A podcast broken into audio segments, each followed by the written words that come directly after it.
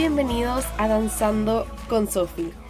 Esta es una invitación para bailar al son que la vida nos toque. Entonces, ¿bailamos? Y con eso quiero darles la bienvenida oficial al primer episodio de Danzando con Sophie, este podcast que tengo muchísimo, muchísimo tiempo queriendo hacerlo y simplemente queriendo producirlo y queriendo sacarlo porque siento que tengo una voz y tengo un mensaje que quiero compartir hace muchísimo tiempo, que de hecho siento que la he encasillado y la he guardado por, por mucho tiempo, de hecho por un buen par de años, yo tengo este micrófono agarrando polvo, que fue de hecho un regalo de cumpleaños de una de mis mejores amigas en Panamá.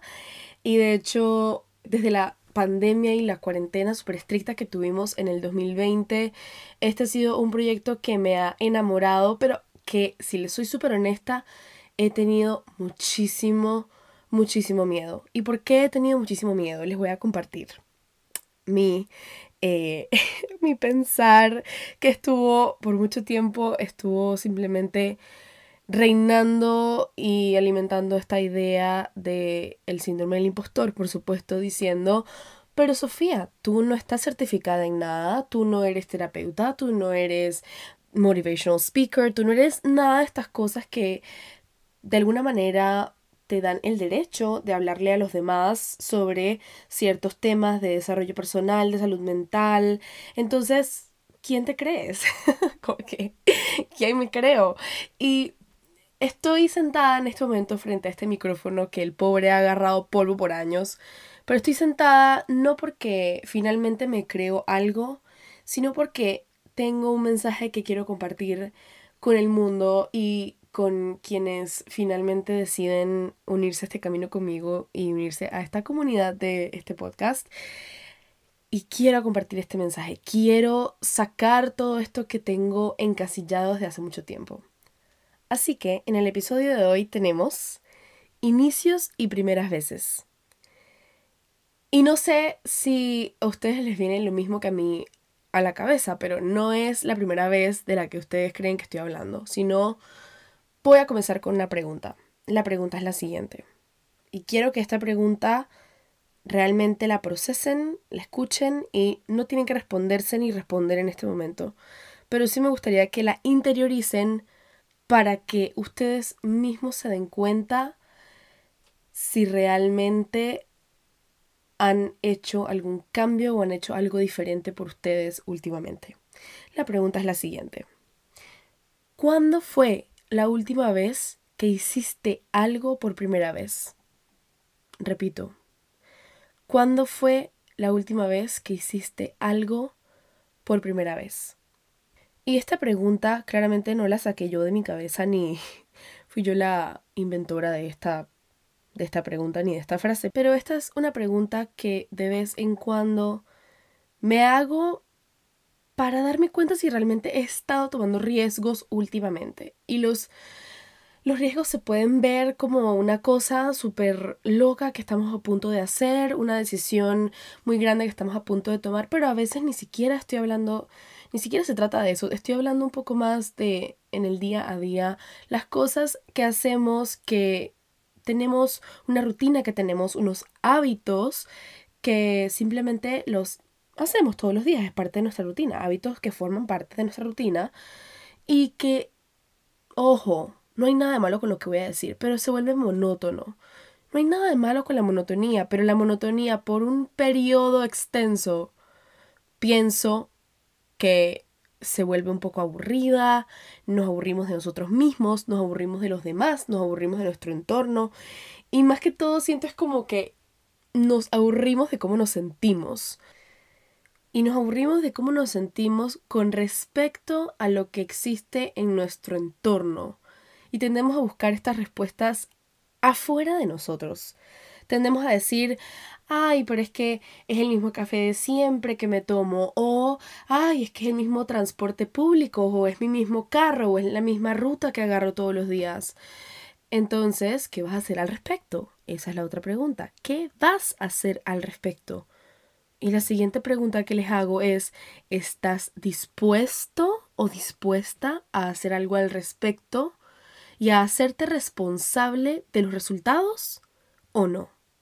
Porque si lo pensamos, no es solamente tomar una decisión y bueno, ya está, listo, tomé la decisión, se acabó, ya, listo, se fue, ya así se quedó eso.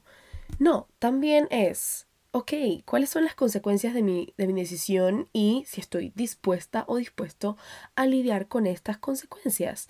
Consecuencias que o oh, pueden ser buenas o pueden ser malas, o pueden ser simplemente consecuencias. No tenemos que ponerles una etiqueta tampoco. Entonces, todo esto lo digo porque quiero compartirles un poquito de lo que ha sido mi historia un poco loca con las primeras veces. Si me siguen desde hace un tiempo para acá, y un par de años, se puede decir, han visto que yo he expuesto mi historia muy abiertamente por Instagram, por YouTube. Entonces, sí, para los que no saben, tengo un canal de YouTube, tengo Instagram, ¿ok? Em, y todo eso se los voy a dejar en la descripción de este episodio, pero si no me han seguido y voy a tomarlo como que nadie ha escuchado mi historia antes y es la primera vez que escuchan mi voz, no es la primera vez que a mis 23 años de edad tengo que empezar por primera vez en la universidad. Y es esta, este evento precisamente el que me inspira el episodio de hoy. Yo estoy a mis 23 años empezando la universidad por cuarta vez en primer año. Una universidad diferente, un entorno diferente.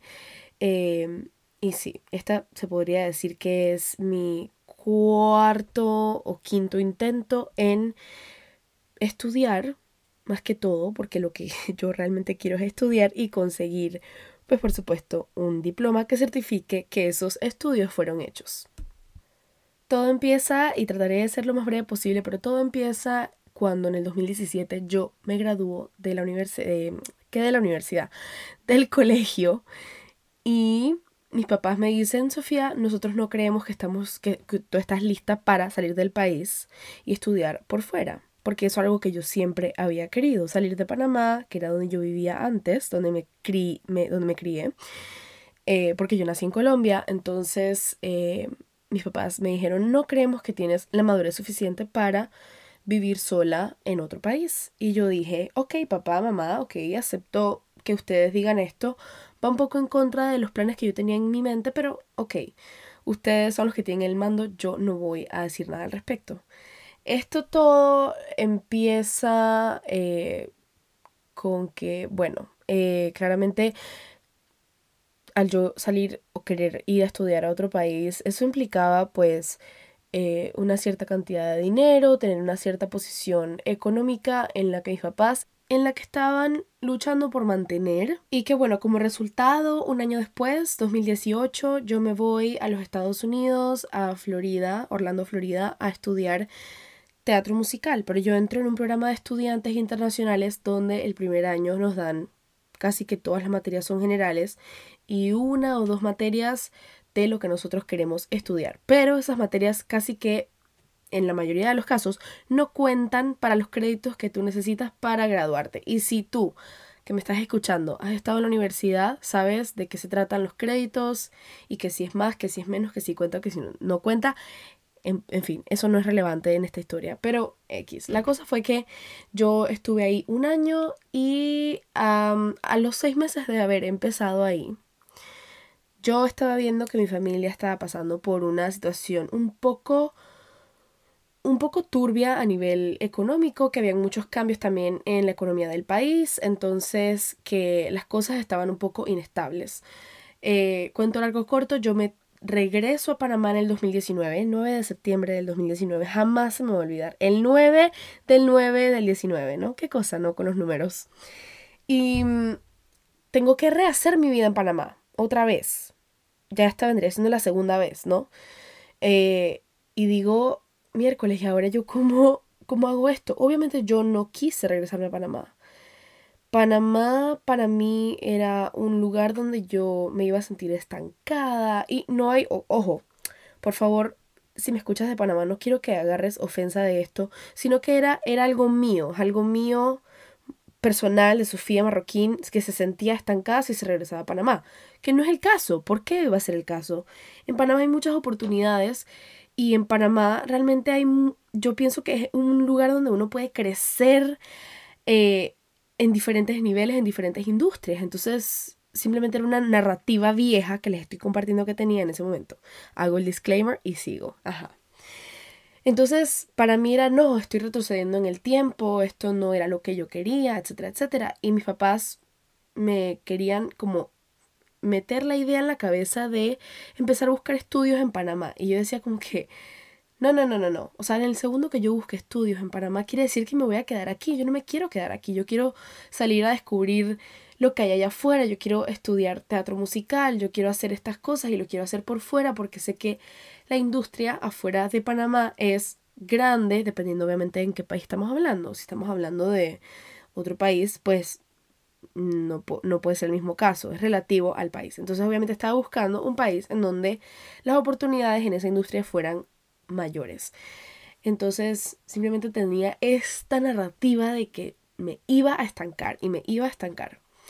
¿Qué pasa yo empiezo a trabajar en lo que a mí más me gusta, que es el teatro, porque yo soy actriz, bailarina y cantante, entonces empiezo a decir, ¿sabes qué? Vamos a hacer algo, vamos a ahorrar, vamos a trabajar y nos vamos a ir de aquí, vamos a ver qué pasa, voy a volver a intentar con Estados Unidos, porque había intentado previamente hacer algo con una con un auxilio económico en Panamá y eso no funcionó y ta ta ta no sé qué.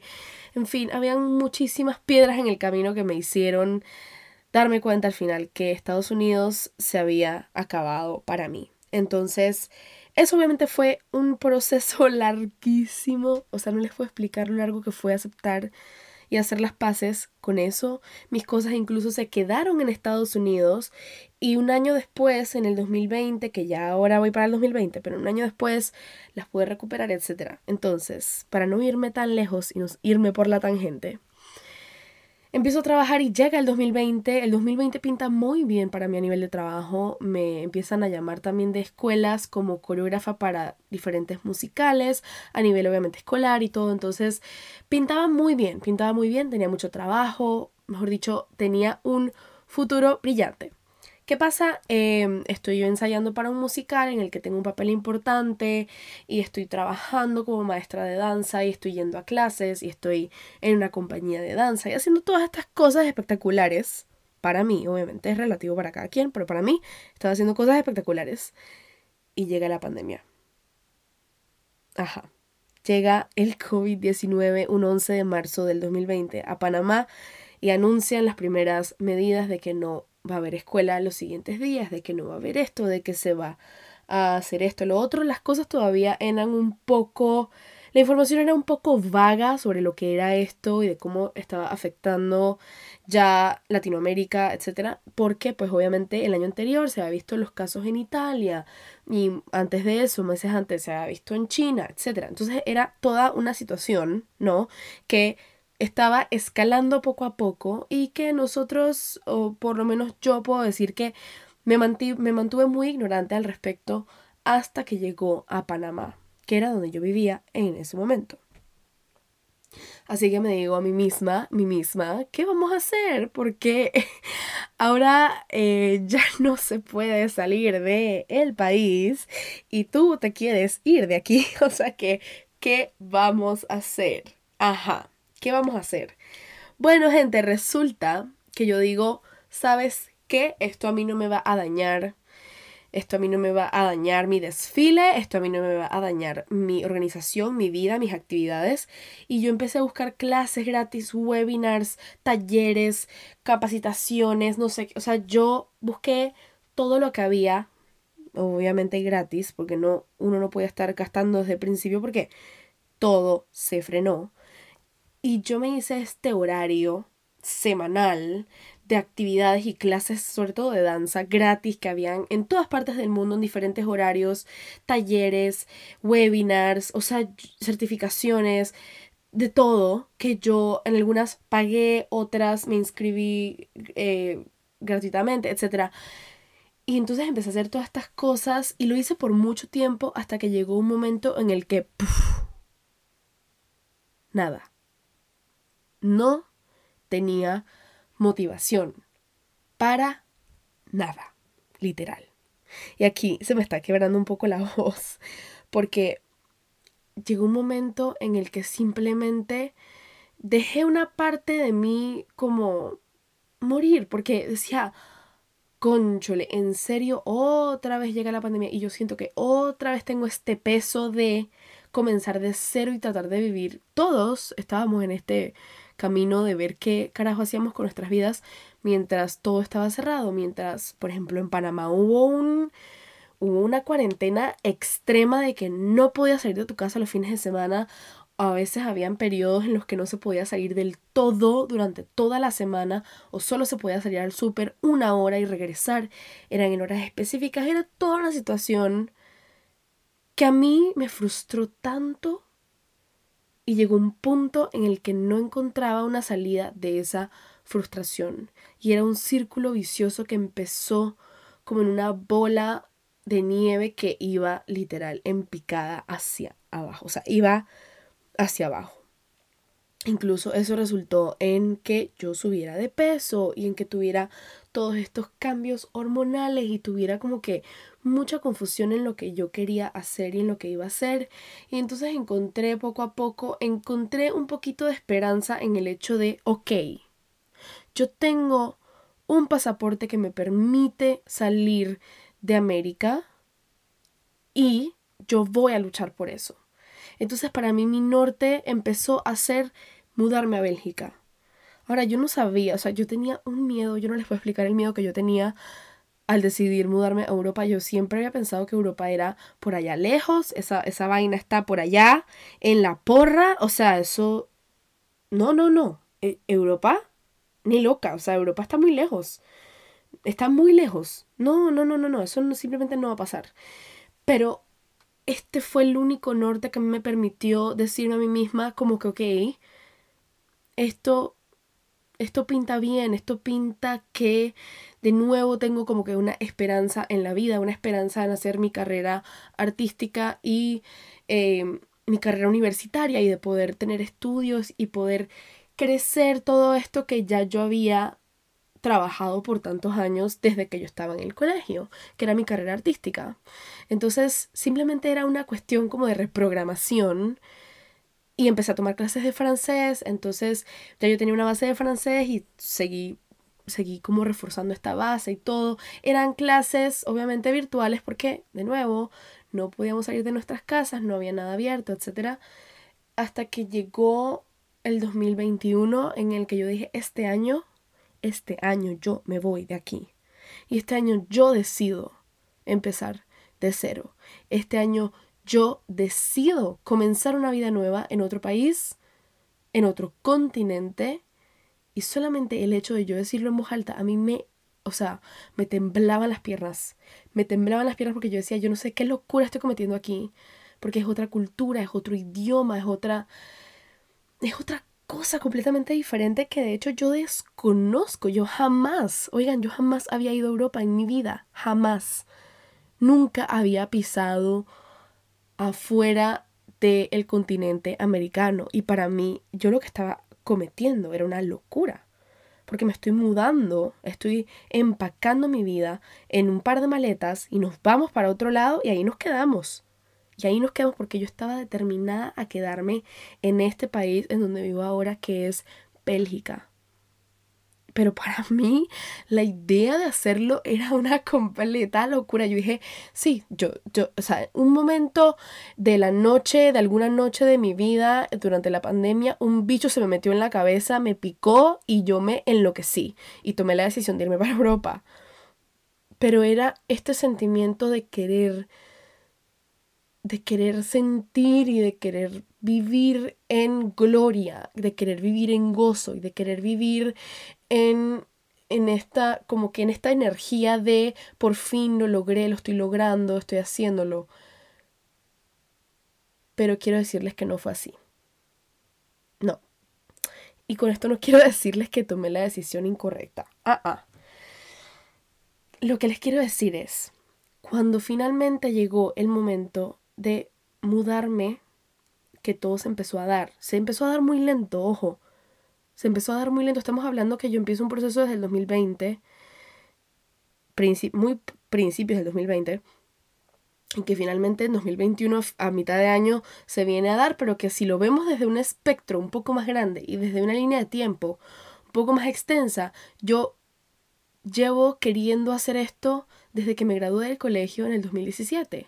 Hacer mi vida en otro país, ese es el principio, que finalmente en el 2021 lo logro y digo, wow, eso va a ser un sentimiento de gozo y gloria y que voy a sentir que I made it, lo hice, lo estoy haciendo, lo estoy logrando.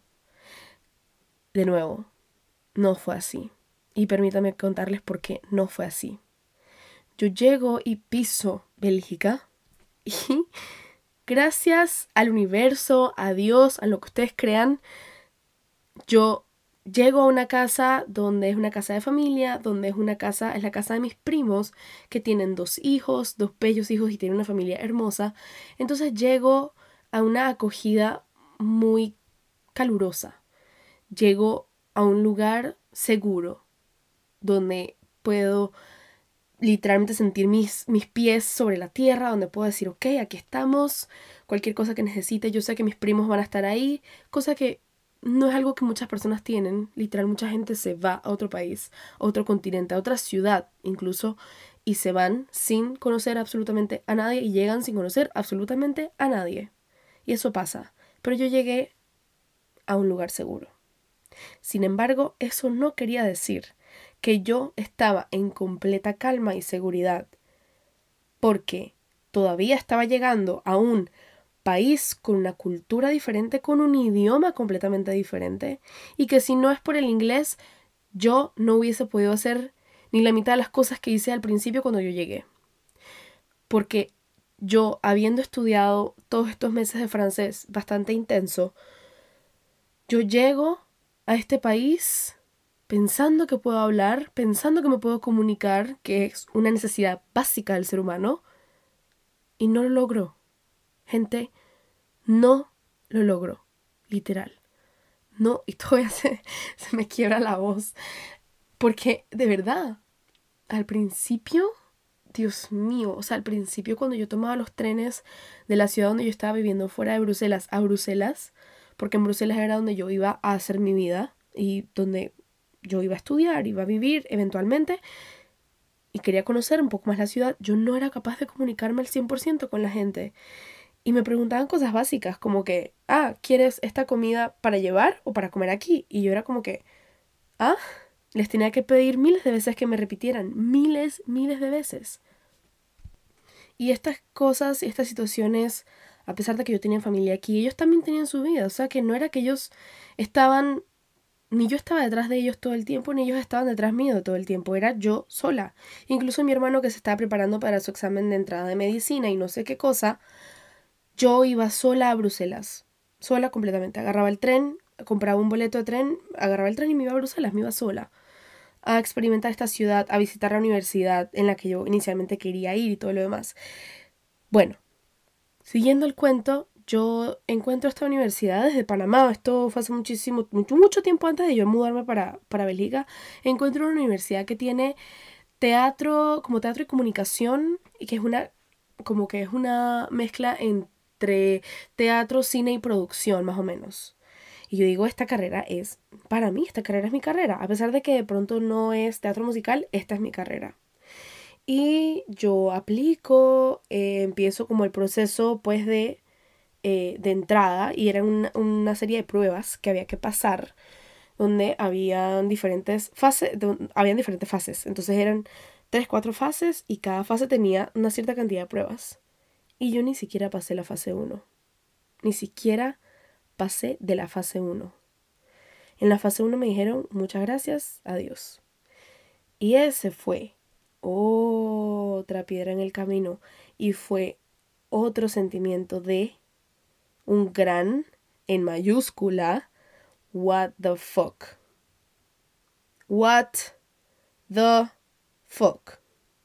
¿Y ahora qué carajo hago? Entonces se me iluminó el cerebro y dije, pues hay una carrera en comunicación. Es como ciencias de la comunicación, no es como comunicación social porque es diferente. Entonces empiezo en esta universidad, en l'Université Libre de Bruxelles, ULB, en Bruselas. Y empiezo a ir a clase.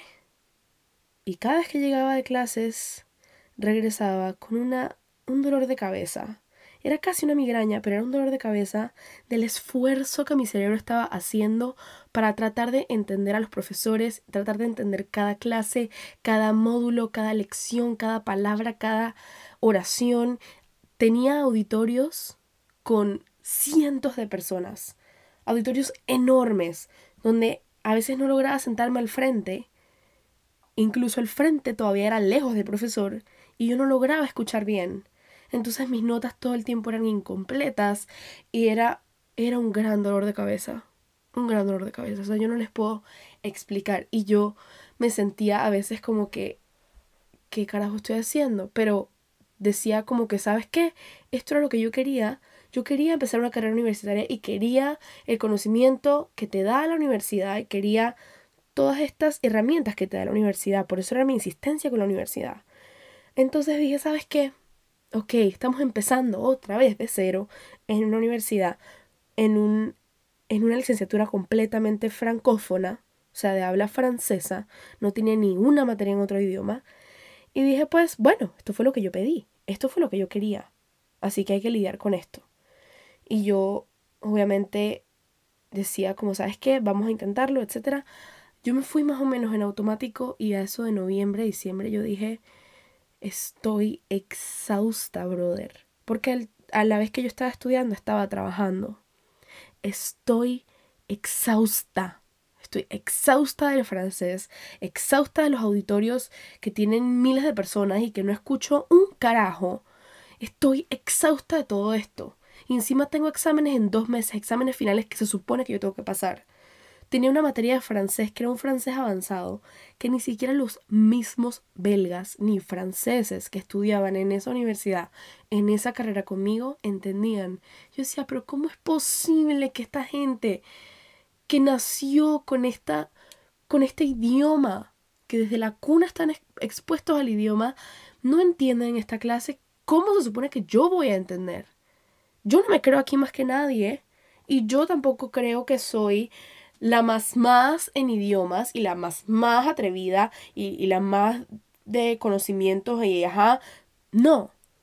Entonces, ¿quién me dice a mí? ¿Quién me dice a mí que yo tengo la capacidad de soportar esta carrera como, como está, como es? Es una completa locura lo que estoy haciendo. Y si se dan cuenta, la narrativa todo este tiempo ha sido, esto es una locura, yo, yo estoy loca. Pero sí, estoy loca. Estoy loca porque, y esto es un paréntesis que les hago, estoy loca porque tengo hambre de conocer, estoy loca porque tengo hambre de saber, porque tengo hambre de querer exponerme al mundo y de querer salir y, y ver lo que hay allá afuera. Estoy loca porque quiero dejar de ser esa niña chiquita que siempre ha estado bajo el ala de sus papás. Y estoy loca porque quiero perseguir mis sueños, porque quiero hacer lo que mi corazón me pide. Por eso estoy loca. Y yo creo que en este mundo no estoy sola, yo creo que hay otros locos en este mundo y todo el que va tras sus sueños y sigue a su corazón y lo escucha y lo sigue al pie de la letra, está loco. Todos estamos locos. Todos los que estamos haciendo esto estamos completamente locos, pienso yo. Para mí es una buena locura. Si me dicen loca, que me digan loca, pero que me digan loca porque estoy cumpliendo y estoy yendo tras mis sueños sin importar todas las piedras que se me cruzan en el camino. Porque de cada una de esas piedras yo me he llevado un aprendizaje enorme y esas piedras que han aparecido en mi camino han formado quien soy yo hoy en día. Me han enseñado a ser más fuertes, me han enseñado a decir ¿sabes qué? Esto no se acaba aquí. Y no se acaba aquí porque yo lo digo, porque yo tomo la decisión de decir, yo voy a seguir con esto, a pesar de las miles de cosas que se presenten. Así que, siguiendo la historia, en diciembre, es que yo les digo, y les estoy contando una historia bastante resumida, porque cada pequeña historia que les he estado contando tiene miles de detalles, que obviamente pueden encontrar algunas, muchas de ellas las pueden encontrar en YouTube. Pero entonces, en diciembre, a mí me llega un correo diciéndome que mi diploma de Panamá no ha sido convalidado, porque hay que convalidar el diploma que tengas, el último que tengas, no ha sido convalidado para estudios universitarios, que no tengo derecho a realizar estudios universitarios. Los únicos estudios que puedo realizar son estudios de tipo corto, estudios que se hacen en un instituto superior, no en una universidad, que son como licenciaturas profesionales, una cosa así. Aquí el sistema educativo es algo complicado. Pero quiere decir que en, en español, lo que yo estoy haciendo en la universidad, en la ULB, donde yo estaba, no lo podía seguir haciendo, no podía seguir estudiando ahí. Por ende, todos esos seis meses que yo había pasado ahí, prácticamente no me cuentan para ninguna carrera, para ninguna universidad, para nada, porque no voy a poder hacer los exámenes. Y si no hago los exámenes finales, no tengo acreditación de que yo estuve en esa universidad haciendo X materias con X cantidad de créditos. Y dije, otra vez, what the fuck. Ajá. Sí quiero decirles que en parte fue un alivio porque sabía que mis papás venían en diciembre. Y el hecho de que mis papás vinieran en diciembre y yo no poder estar con ellos después de todo este tiempo que había pasado en Europa y que, y que necesitaba un poco como un alivio de todo esto y ver obviamente a mis papás y abrazarlos y simplemente dejarme consentir por ellos un rato porque todos queremos volver a ser esa niña chiquita o ese niño chiquito que vuelve a revivir partes de su infancia que lo hacen sentir mejor. Esa era yo. Entonces yo quería eso. Y pues lo logré porque obviamente no tenía que estudiar, porque no tenía que ir a la universidad, porque no podía usar mi diploma de Panamá. Y era el único diploma que yo tenía. No tenía más diplomas. ¿Qué, qué más voy a hacer? En fin. Cuento largo, corto, ya para más o menos ir finalizando. Yo digo que claramente yo necesito buscar algo que hacer porque apenas mis papás se vayan, yo no me puedo quedar aquí mirando al techo y buscando respuestas en el cielo. Claramente necesito hacer algo por mí, necesito hacer algo por mi futuro. Así que dije, ok, me voy a meter en clases de francés de nuevo para no perder el hilo. Me metí en clases de francés con otras personas que obviamente el francés no es su idioma, no es idioma nativo y todo lo demás. Y me sentía, me sentía en un nivel que no, a nivel de, idioma me sentía que estaba en un nivel como más bajo, pero dije, hey, vamos a ver el lado bueno, vamos a regresar a los basics. Pero me empecé a sentir como ir al colegio, me empecé a sentir como como en este sistema educativo de otra vez tener que seguir las normas y las reglas de un profesor y la canción de eh, Cenicienta y la no sé qué cosa y un poco de cosas todas extrañas que para mí no me hacían ningún tipo de sentido y me empecé a desmotivar. Me empecé a desmotivar y empecé a dejar de ir. Luego se me presentó la oportunidad de ir a un viaje a Panamá. Me fui de viaje a Panamá. Estuve de vacaciones, ojo, vacaciones, no quería quedarme, no nada. Fui a Colombia. Cuando regresé, obviamente ya el curso se había acabado y yo no me volví a inscribir. Pero sí dije, tengo que hacer algo con mi vida. Y empecé a buscar un trabajo. Mi mejor amiga me dice, pues trabaja aquí en el lugar donde yo trabajo. Ella trabaja en un bar. Y es un bar en el centro de la ciudad donde pues... ¿Qué les puedo decir de un bar? O sea, es un bar donde se atiende gente y hay comida y no sé qué. Entonces yo digo, pues sí, o sea, ¿qué, qué, qué más? No tengo nada que perder, no tengo ningún plan, no tengo nada más que hacer literalmente, así que voy a empezar en el bar. Empecé a trabajar en este bar. Nunca había trabajado en un bar. Nunca había sido mesera, ni había sido bartender, ni había sido hostess, o sea, jamás, jamás. Nunca había hecho nada de, de, de, hotelería, ni de, ni de restaurante, ni nada. Y esta fue mi primera exposición a esta, a esta nueva vida, digamos, porque yo literalmente lo que hacía era que yo trabajaba en el bar, regresaba a la casa, trabajaba en el bar, regresaba a la casa, and so on. Y eso era todo lo que yo hacía, realmente, con mi vida.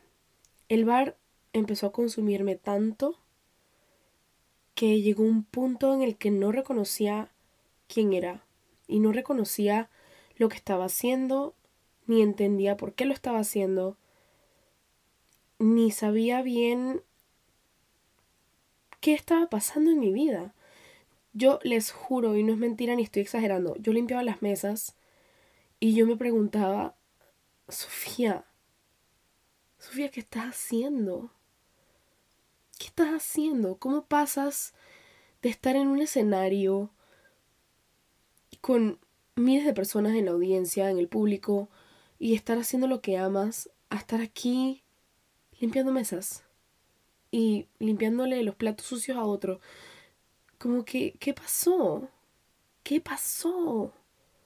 Y me sentí tan perdida por mucho tiempo, gente. O sea, de verdad, me sentí perdida. Y luego como que me volví a encontrar y volví a encontrar como que el, el, el, disfrute en estar en el bar y aprender cosas nuevas, obviamente, hacer cócteles, a servir cervezas. Eh, desarrollé obviamente un buen gusto por la cerveza Guinness y es como, es como una cerveza eh, que si te gusta el café negro, pues te va a gustar la Guinness. O sea, e, es como que toda una experiencia diferente. O sea, era un mundo diferente que a la vez de que me preguntaba como que Sofía, what the fuck, a la vez me parecía un mundo atractivo. Pero era un mundo que, ¿cómo les explico? Es como una mecha corta. Una mecha corta.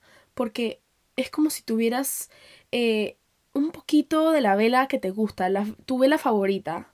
Y la vela es tu vida y tu disfrute. Y te queda literalmente un poquito. Si acaso puedes, puedes prender la vela una vez más, la dejas un par de, minutos o incluso una hora y ya no tienes más vela, ya se acabó. Y para mí eso era, esa era mi estancia, ese era mi, mi tiempo en el bar. Era como que yo tengo la mecha corta y tengo muy poca paciencia a este punto porque ya voy para un año de estar aquí en este país y no he podido empezar prácticamente a lo que vine, no he podido empezar a hacer la, prácticamente lo que yo quería venir a hacer, que era estudiar, empezar mis estudios. Entonces mi paciencia realmente era muy, muy corta. Finalmente eh, encuentro este, esta institución, este Instituto Superior de Educación Superior, que está dando comunicación. Y yo dije, otra vez comunicación, ok, porque es que no hay más opción, porque no hay más opción, aquí en Bruselas no hay tantas opciones. Y digo, ok, comunicación de nuevo, vamos a ver el programa, vamos a ver, vamos a explorar. Y para mi sorpresa, me encuentro con un programa que no se parece en nada a la comunicación que yo estaba estudiando en la universidad. Y digo, miércoles, ¿qué es esto? Porque de repente me reúno con la secretaria para ir a verlo en la inscripción y todo lo demás, porque dije, me inscribo sí o sí. Y, y, y, ni modo, ya es como que necesito hacer una carrera, terminar y ver qué carajo hago porque quiero realmente seguir en, en, en mis estudios y quiero realmente poder lograr algo a nivel artístico. Entonces necesito encontrar una manera. Punto. Encontrar una manera de hacerlo. Para mí la manera de hacerlo es hacer una carrera universitaria. Porque en ese interín puedo ir descubriendo cosas, haciendo networking con diferentes personas, descubriendo otros, otras industrias que de pronto eh, puedo intentar, en las que puedo implementar un poco la parte artística con la parte más eh, de negocios, etc. ¿no? Entonces, en toda esa guilla, como le decimos en Panamá, yo dije, es por aquí. Y encuentro esta, este programa que de repente usa Adobe, o sea, usa toda la, la, la suite de Adobe que es Illustrator, Photoshop, eh, After Effects, Premiere Pro. Y yo digo como que, ¿qué? Y me explican y me muestran el programa y de repente me doy cuenta que es una, una carrera un poco más inclinada a la comunicación social y producción. Y yo digo, ¿what? ¿Qué es esta locura tan cool? Y me emociono y todo. El único, digamos que, el único factor que como que no me emocionaba tanto era que era un poco lejos de mi casa.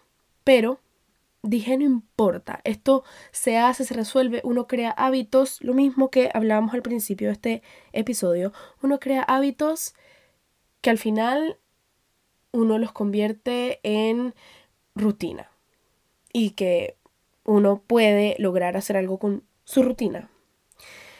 Y me voy a adaptar. Y me voy a adaptar porque no es la primera vez que lo hago, como ya ustedes me han estado acompañando a lo largo de este episodio. Saben, no es la primera vez que lo hago. Y digo, ¿sabes qué? Vamos a hacerlo. Y me sentía muy insegura, ojo, me sentía muy insegura. Pero todo se empezó a dar muy fácilmente con esta institución. Vamos a llamarle universidad porque es más fácil para mí em, explicarlo, pero todo se empezó a dar muy fácil con esta universidad y, y con mis estudios hacia, hacia la comunicación social que estaba pues a punto de empezar. Y quiero decirles que actualmente me encuentro en mi tercera semana de clases y me siento en mi lugar. Literal. De nuevo, se, se me rompe y se me quiebra la voz porque estoy en cada clase y me hace sentido me, hace todo el sentido del mundo. Y esto ni siquiera es, oh my god, necesito hacer una pausa y respirar. Esto ni siquiera es a nivel educativo que me hace sentido, a nivel personal, espiritual, me hace todo el sentido del mundo estar aquí y estar haciendo lo que estoy haciendo hoy en día. Y que, ojo, yo esto que estoy viviendo y quien soy en el día de hoy, se lo debo a todo lo que yo viví. Se lo debo a como yo le estoy llamando en este episodio, a cada piedra en el camino. Se lo debo a cada piedra del camino, porque si yo hace un año, imagínense, no hubiese comenzado en la ULB, en la universidad, yo no podría entender el francés que entiendo hoy con tanta facilidad. Yo no podría hablar como hablo hoy en día en este idioma, no me podría desenvolver en la sociedad en fin, si las cosas hubiesen pasado de otra manera, no tendría la capacidad que tengo hoy en día para lidiar con todo lo que sucede en el día a día y todo lo que viene. Y con esto quiero invitarlos realmente a que abran un poco la mente y no le tengan tanta resistencia a empezar de nuevo, a tener un inicio en no importa lo que lo que sea que quieran, y decirles que, bueno, no siempre va a ser, no siempre va a ser lo que queremos, que es cierto también que todos los caminos conducen a Roma. Y lo último que quiero decirles es que tengan cuidado con lo que desean, porque así como ha pasado en las películas de ficción, lo que desean puede venir en otra forma y de otra manera, pero con la esencia de lo que querían, así que tengan muy claro lo que quieren, pero muy claro, muy, muy, muy claro. Y espero que den ese salto de locura, así como lo di yo y así como lo han hecho muchas personas. Den ese salto de locura y apuesten realmente por sus sueños, porque se los juro que vale la pena y yo no puedo estar más feliz de estar aquí sentada compartiendo esta historia con ustedes y con eso me despido muchísimas gracias por acompañarme en este primer episodio de Danzando con Sophie.